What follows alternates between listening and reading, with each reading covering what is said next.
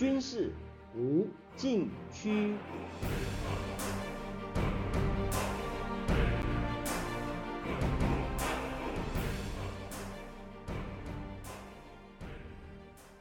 听众朋友们，大家好！您现在收听的是自由亚洲电台的军事无禁区栏目，我是栏目的主持人齐乐意。今年八月一日是解放军建军九十六周年，在此前夕，解放军笼罩一股浓烈的清洗之风，火箭军司令员与政委同时被撤换，说明习近平在军队新一波的整风运动已经开始。七月二十八日。香港英文版《南华早报》引述熟知内情的消息人士透露，火箭军司令员李玉超、副司令员刘光斌以及前副司令员张振中，因为涉嫌贪腐，被中央军委纪委和审计人员带走，下落不明。七月三十一日，习近平晋升两名上将，正是火箭军司令员王厚斌与政委徐锡胜。印证了之前的报道有所依据。时间回到七月四日，火箭军前副司令员吴国华在北京病逝，家中设立灵堂，门前冷落车马稀。如果是正常病逝，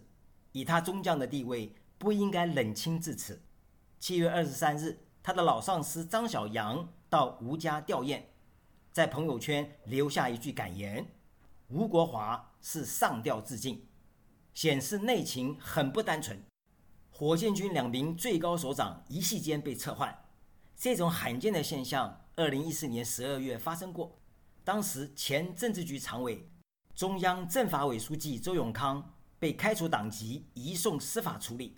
为了清除他的影响力，武警部队司令员和政委也同时被撤换，可见事态之严重。两相对照，说明火箭军出了大问题。估计也涵盖其他军种，折射出习近平已经把整风运动对准军队。六月前夕，中央军委办公厅印发关于推进政治整训常态化、制度化的意见，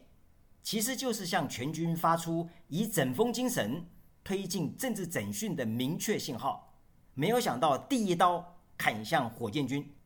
除了同时撤换火箭军司令员和政委，这件事。有两个需要关注的现象：第一，涉嫌人员包括吴国华，从火箭军2015年12月由二炮部队改名以来都有涉入，不限于李玉超这一任。换言之，习近平整肃的是整个火箭军，从开始到现在，因此让人联想火箭军首任司令员魏凤和是否受到波及。第二。新任司令员和政委都是空降，而非内生。火箭军是高度专业技术的战略军种，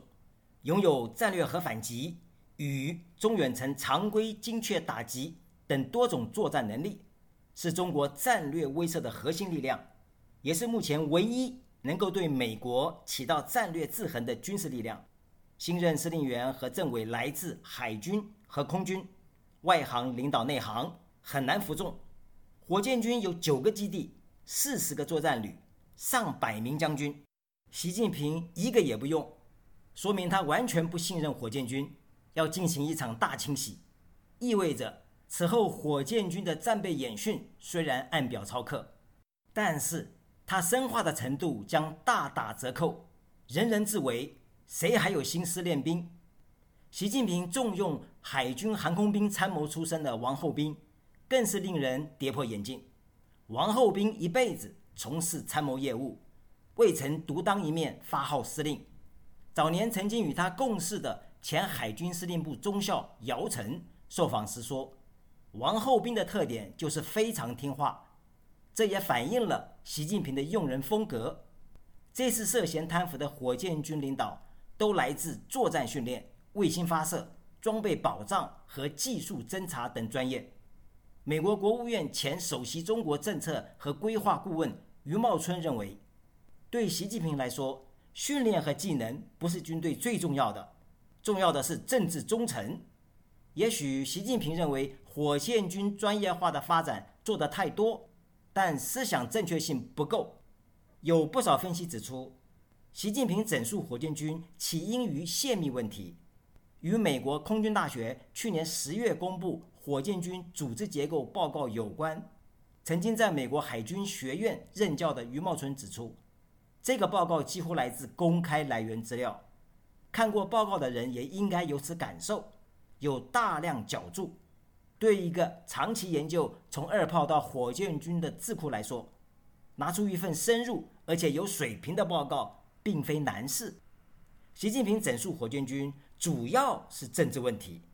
说到底就是对他个人绝对忠诚的问题。在独裁者眼中，越听话越忠诚，破格重用王厚斌，为习近平的用人风格树立新的样板。下面休息一下，马上回来。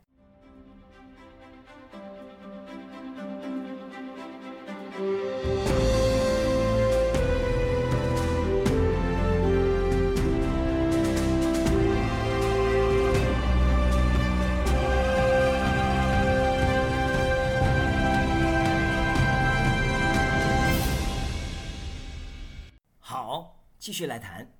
习近平发动新一波的整军运动，从中央军委办公厅印发关于推进政治整训常态化、制度化的意见中看到明显信号。八月一日建军节前夕，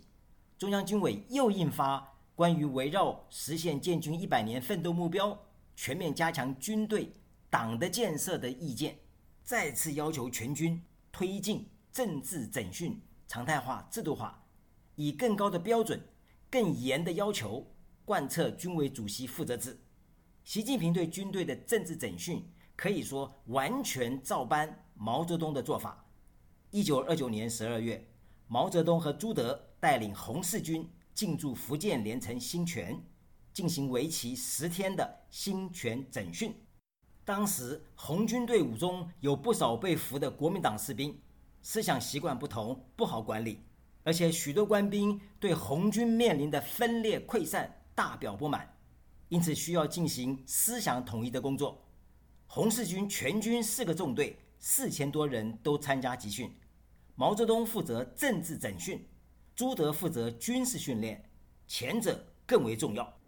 政治整训主要从开展调查会、思想政治教育运动、组织纪律教育等三项工作展开。毛泽东尤其注意加强组织纪律教育，三大纪律八项注意从这里开始。新权整训实际上肯定毛泽东提出的思想建党、政治建军的路线，并且通过思想政治教育统一红四军内部，特别是领导层的思想认识，也为随后召开古田会议、确立以党领军原则和毛泽东的领导地位打下基础。为了能够有效控制全党全军，毛泽东在抗日战争时期进行延安整风，在解放战争时期实施三查三整。三查在部队是指查阶级、查工作、查斗志；三整是指整顿组织、整顿思想、整顿作风。在新中国成立初期推动整风整党，都被官方宣传为以整风精神。推进政治整训的成功范例，提高广大官兵的思想觉悟与组织和作风，确保军队始终听党话、跟党走。到二十世纪八十年代，还有整党措施，最大的特色是重新设立中央纪律检查委员会，目的是在实施改革开放后如何继续维护党规党法、整顿党风。当时还规定。坚持集体领导，反对个人专断，既要维护党的集中统一，也要发扬党内民主，正确对待不同意见。用意是修正文化大革命期间毛泽东权力过于集中而无法制衡的惨痛经验教训。没想到改革开放走到今天，名字大开，与当年不可同日而语。习近平却走回头路，把时空。倒回到九十四年前，毛泽东的新权整训，以运动式的整风运动对全党全军实施政治整训，要求做到常态化与制度化。习近平的做法完全违背改革开放初期明定的坚持集体领导、反对个人专断的基本原则。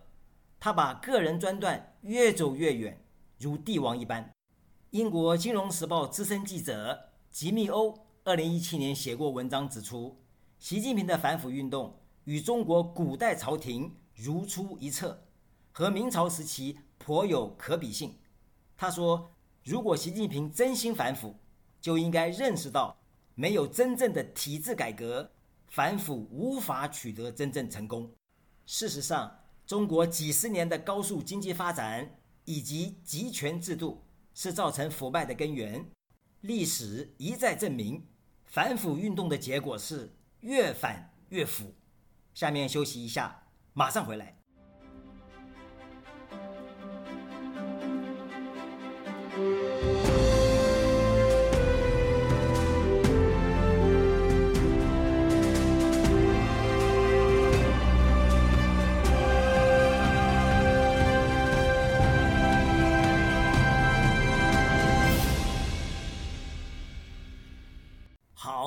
继续来谈。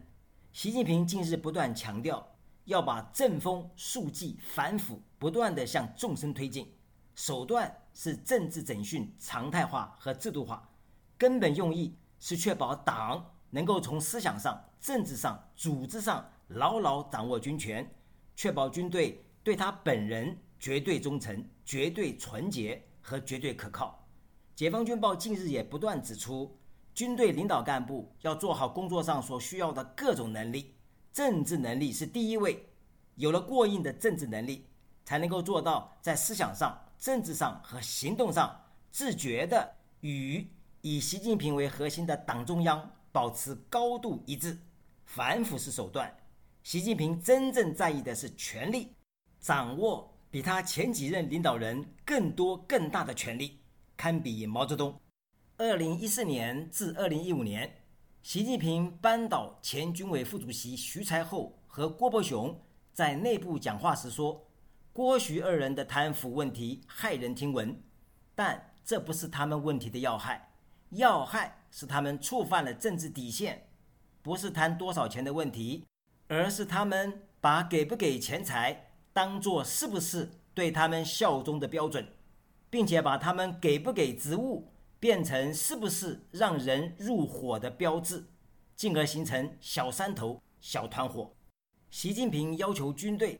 尤其是领导干部，百分之百的对他效忠，严格落实请示报告制度，包括领导干部的个人事项都要如实上报。但凡有半点差池，出现事前不请示、事后不报告，在习近平眼中。都不符合绝对效忠的要求，也可能都是出问题的前兆。习近平说，中共十八大以来，全军处理军级以上干部，说到底都是在对党的忠诚上出了问题，其实就是对他的效忠出了问题。有的阳奉阴违，乱发议论；有的欺上瞒下，弄虚作假。军改后。中央军委联合参谋部首任参谋长房峰辉，以及中央军委政治工作部首任主任张扬，被习近平归类为不忠诚、不老实的典型。他们搞政治投机，严重违反政治纪律和政治规矩，以贪腐治罪，不过是名目而已。这次涉嫌贪腐的火箭军多位领导，究竟触犯习近平哪一条政治底线？不得而知，反贪没有错，有助于战力提升，但是在个人专断独裁下的反贪，容易出现矫枉过正，搞得全军领导干部噤若寒蝉，人人自危。长久以来，中共在治理实践上存在一管就死、一放就乱的现象，习近平的统治手段正走向极端化，对解放军的创新发展。没有一点好处，反而带来严重恶果。听众朋友们，您现在收听的是自由亚洲电台的军事无禁区栏目，我是栏目的主持人齐乐意，谢谢大家收听，下次再会。